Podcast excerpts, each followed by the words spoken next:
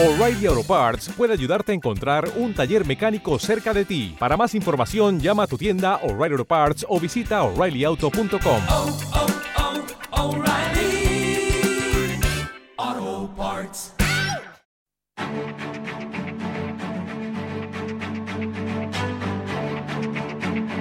En Capital Intereconomía, el consultorio de bolsa.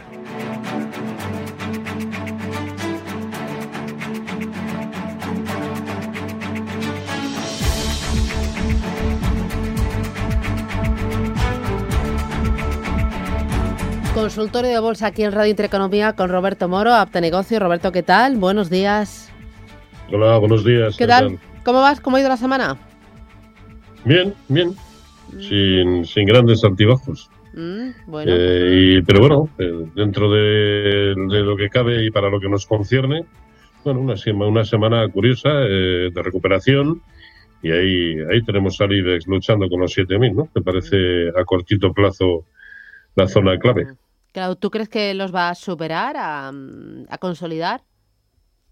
A ver, eh, si es verdad que los 7.000, hablamos todos de ellos, en realidad para mí la zona importante son 7.100, que tampoco es decir gran cosa, ¿no? Porque estamos ahí a un 1,5% o algo así, o algo menos de un 1,5%.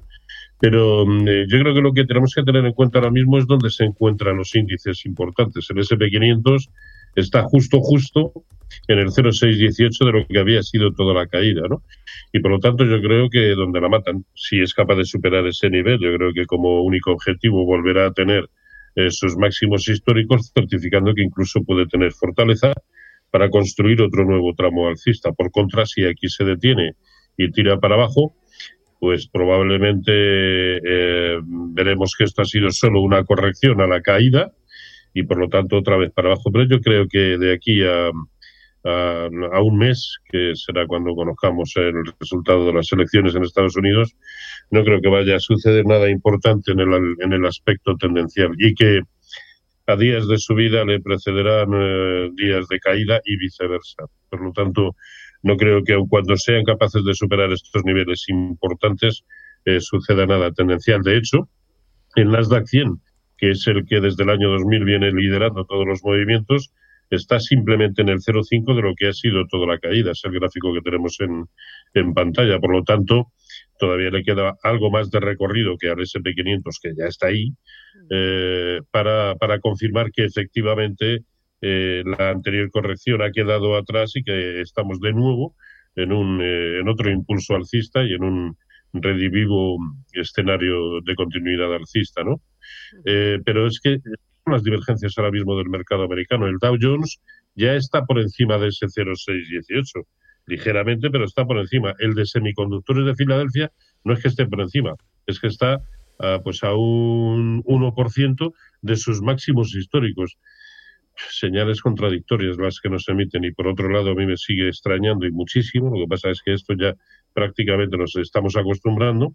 El VIX, que el VIX esté en niveles de 30 con un, eh, con un SP500 eh, eh, muy cerca de sus máximos históricos y el Dow Jones y el, y, lo- y el Nasdaq. A mí eso me sigue extrañando una auténtica barbaridad. Pero eh, al final, y por terminar con este tremendo, tremendo speech, yo creo que no va a suceder nada tendencial, eh, al menos en un mes. Voy con Antonio. Buenos días, Antonio. Hola, buenos días desde Córdoba. ¿Qué tal? Daros las gracias por el programa que tenéis, que nos ayuda bastante. Yo llevo mucho tiempo escuchando y quisiera hacer la siguiente pregunta. Eh, en primer lugar, de a tres media. Yo tengo acciones a tres media de, de antes de marzo y las tengo a tres y algo. Y observo que hace siempre una gráfica de cierre entre 2.20 y 2.60 o 2.50 y algo. Entonces mi pregunta es, ¿vendo a 2.50 para entrar otro a 2.20? Porque que llevamos ya algunos meses haciendo cierre. Y otra pregunta es, eh, quisiera saber si pudiera entrar o ve conveniente que entrara en Farmamás. Muy bien. Pues le ayudamos. Gracias, muy amable. Roberto, A ustedes, ¿por dónde empezamos? Bueno, el gráfico, el gráfico atestigua lo que él mismo ha comentado en el caso de, de A3 Media, ¿no? Eh, aunque más que un lateral, yo creo que incluso lo que nos está dejando es una formación triangular, pero que en principio, a mi entender, también es de indefinición, ahí la tenemos. Pero es verdad que eh, la zona de 2.20 eh, pelín por debajo, pero sí, la zona de 220 en las dos últimas ocasiones ha servido para detener el deterioro del precio y es incluso más aparente la zona de resistencia que tiene en 260. Luego, lo que él plantea no, es, eh, no está mal pensado. Es decir, si llega a 260, eh, vender eh, y solo si rompe por encima de 280, volver a, volver a entrar. Eh, o también cabe la posibilidad de que si de nuevo baja a 220 y vemos que rebota, no, no por el simple hecho de llegar tiene por qué eh, funcionar, eh, si llega a 220 nuevamente y rebota, pues volver a comprar. Pero sí, la opción que él mismo se plantea me parece, me parece bastante buena. Eh, Y en el caso de Farmamar, eso, Farmamar, que lo ha Eh, hecho de miedo sí. este año, ¿no? Un 160 y pico por ciento arriba. Sí, sí, sí, sí, sí, una, una, una barbaridad. De hecho, eh, a ver, la, la corrección que ha tenido desde 138 hasta 77, eh, con ser cuantiosa, pues se ha correspondido en términos de Fibonacci simplemente con lo que era el último impulso alcista, porque se ha quedado eh, a medio camino entre el 0,5 y el 0,618. Y ahora lo bueno es que nos ha dejado aquí abajo, una, nos dejó una formación prácticamente de, de suelo durmiente, suelo redondeado, que hacía pensar en que efectivamente durante una buena temporada iba a estar subiendo. Y de hecho está sucediendo. Ahora nos pregunta si es bueno incorporarse. A mi entender, la zona clave es la de 115, 116. Si supera ese nivel, sí. ¿Por qué? Porque ese nivel es el 0,618% de Fibonacci de lo que ha sido toda la caída. Si lo supera, y vamos a poner un margen, vamos a poner la zona de 118, si lo ve por encima de 118, yo creo que sí que merecerá la pena volver a volver a entrar. Esto para quienes no lo tengan y como él se estén planteando entrar, quienes estén quienes estén aquí, yo creo que en estos niveles si empezamos a ver alguna corrección, yo por si sí o por si no, me las quitaría solo si empezamos a ver alguna corrección. Fantástico. Eh, mira, escribe a través de nuestro canal de YouTube Javier Gómez. Dice, buenos días, señor Moro. ¿Podría hablar de Repsol compradas a 5,90? Bueno, eh, de salida felicitarle, eh, lo está haciendo muy bien. Es más, este, a diferencia de otros grandes en el IBEX 35, ha sido capaz de rebotar donde tenía que hacerlo, es decir, en los mínimos de, eh, de marzo. ¿no? Recordemos que Santander, BBVA, Telefónica, de, una manera apabullante, perdieron este nivel. ¿no? Y Repsol, al fin y al cabo, ha rebotado ahí, ahí lo tenemos en el, en el gráfico. No solo estuvo un precio de cierre por debajo de los mínimos de, de, de marzo. Y desde entonces está rebotando. ¿El rebote puede continuar? Podría perfectamente continuar. Al fin y al cabo, aún no ha alcanzado ninguno de los niveles de corrección proporcional de Fibonacci a lo que ha sido la caída desde 9.50, ¿no? Y ese primer nivel es 6.95. ¿Podría llegar ahí? Sí, tiene una resistencia horizontal relativamente aparente en 6.55 pero sí parece que perfectamente pueda llegar a, como mínimo, a ese nivel, a 6,55, así que tiene, tiene buen aspecto. Y bueno, parece que está a cortísimo plazo, sobre todo, siguiendo un poco la estela de recuperación que está teniendo el propio crudo, el West Texas, desde la zona de 36 aproximadamente. Aunque ya sabemos que Repsol no es de los que más eh, fielmente siguen la evolución del precio del crudo. Eh, voy ahora con otro oyente. ¿Notita de voz tenemos o no? Vamos, con notita de voz. ¿Qué me diría don Roberto de RWE y Ferrovial? Gracias. ¿Qué dices? No dice si las tienes pues, y para comprar no dice nada. Sí, sí, ya, ya. Eh, a ver, RWE está magnífica, ¿no? Ahí lo, mm. ahí lo tenemos. Está tanteando su zona de resistencia eh, tremenda, que es, eh, pues bueno, prácticamente la zona de, de 35 y lo tenemos en 33.50. Por lo tanto, el aspecto muy bueno.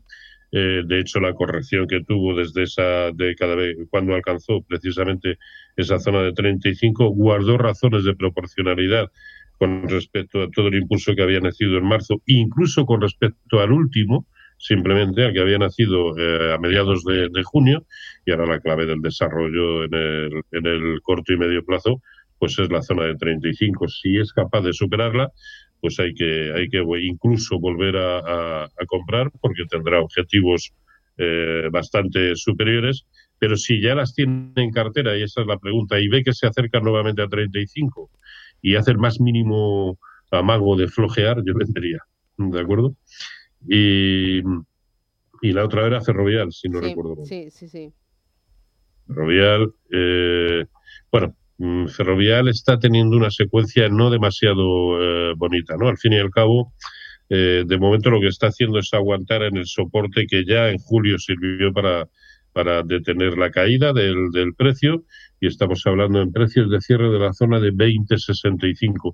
Ese es el nivel que hay que vigilar, insisto, en precios de cierre. ¿eh? Si pierde la zona de 20.65 con un margen, vamos a darle la zona de 20.30 aproximadamente. Si perdiera esa zona de 20.30, pues sí hay que poner quizá un poco las barbas a, a, remojo, ¿no? Porque al fin y al cabo estará dejándonos una caída, habrá sido en A, B, y el hecho de perder esa zona, bueno, en realidad es 20. 20, ¿por qué? Porque es, Vale. probablemente es el filtro con respecto al 0,618 de Fibonacci de lo que había sido toda la subida desde 16,20. Pero no lo está haciendo muy bien ahora. También es verdad que a corto plazo ha rebotado donde tenía que hacerlo, en 20,65, y que, y que desde aquí puede seguir eh, propiciando un rebote. Yo creo que va a depender un poco más del escenario general. Y el escenario general yo creo que mm, está lo suficientemente indefinido como para no jugárnosla mucho en un título que por añadidura tampoco tiene el aspecto técnico muy claro. Eh, Pedro, ¿qué tal? Buenos días. Hola, buenos días. ¿Qué cuentas? Esto quisiera. Sí, quisiera preguntar por Gre- Grenergy. Sí, Sí, dígame. Eh, quisiera preguntar por, por Gre- Grenergy. Vale, ¿algo más? Eh, y también esto, Zafir Vallehermoso. ¿Las tiene compradas? Sí, las la, eh, las primeras las tengo compradas, sí. Las tengo compradas a 18. Muy bien. Pues nada, le ayudamos. Gracias. Adiós, Pedro. Suerte. Vale, gracias a ustedes. Bueno, Grenergy tiene un aspecto eh, increíblemente alcista, ¿no? Eh, la clave es la zona de 20 y ese es el nivel que no tiene que perder. Sé que con respecto al nivel actual estamos hablando casi de un 9% de, de stop loss, pero en realidad es lo que nos pide el gráfico. Todo lo que sea permanecer por encima de 20, de 20 que sigue siendo prácticamente cada día un nuevo máximo histórico, el de hoy ya sería el tercero consecutivo, si cierra en- en positivo, por lo tanto, me parece una buenísima opción. Aquí el problema no es tanto identificar la tendencia, que parece muy clara, como el, situar convenientemente el stop, mucho más en un título eh, que, bueno, que también eh, tiene una cierta volatilidad, no tanta como otras del, sector, pero que tiene una, una cierta volatilidad. Bueno, eh, si quiere establecer, si quiere entrar y poner el stop en lo que habitualmente es, su pulmón financiero, cada cual el que tenga, yo a mí no me gusta que sea más de un 4%, perfecto. Si se quiere permitir el stop que realmente pide el gráfico por si hubiera un pullback, que es la zona de, de 20, que también se lo puede permitir, pero que sea como consecuencia de que en vez de eh, invertir el 100% de lo que tenía pensado invertir, que invierta solamente la mitad. Si empieza a ir a su favor, puede añadir el resto, eh, pero, pero ya estaría jugando con stop de beneficios, no de pérdida. Vale. Eh, voy con otra. Ah, es verdad, eran dos las que nos preguntaba, ¿no? Sí, pero ya estamos en. Sacir. Ah, Sacir. Sí. Qué- qué Yo- no la había apuntado, pero me acordaba esta vez. ¿Me la buscas? Sí, ahí estamos. Sacir, bueno, tratando de, de recuperar después de haber protagonizado un movimiento Mm, eh, pues, pues muy peligroso, ¿no? Y, y, mm, bueno, esta, esta caída que ha tenido lo ha llevado, bueno, se ha detenido justo prácticamente en el 0,618 de lo que había sido toda la subida desde marzo, o sea que perfectamente podría haber finalizado la, corrección, pero está, yo lo veo ahora mismo indefinido, al fin y al cabo, con respecto a lo que ha sido la caída, eh, esta última caída que ha sido muy importante y que comenzó en 2.07, ahora mismo se está enfrentando, ahora mismo ¿eh? se está enfrentando al 0.382 de esa caída. Bueno, mm, la cosa varía mucho si, si ya la tiene en cartera o si, Vale. o si quiere in- incorporarse. Si ya la tiene, esto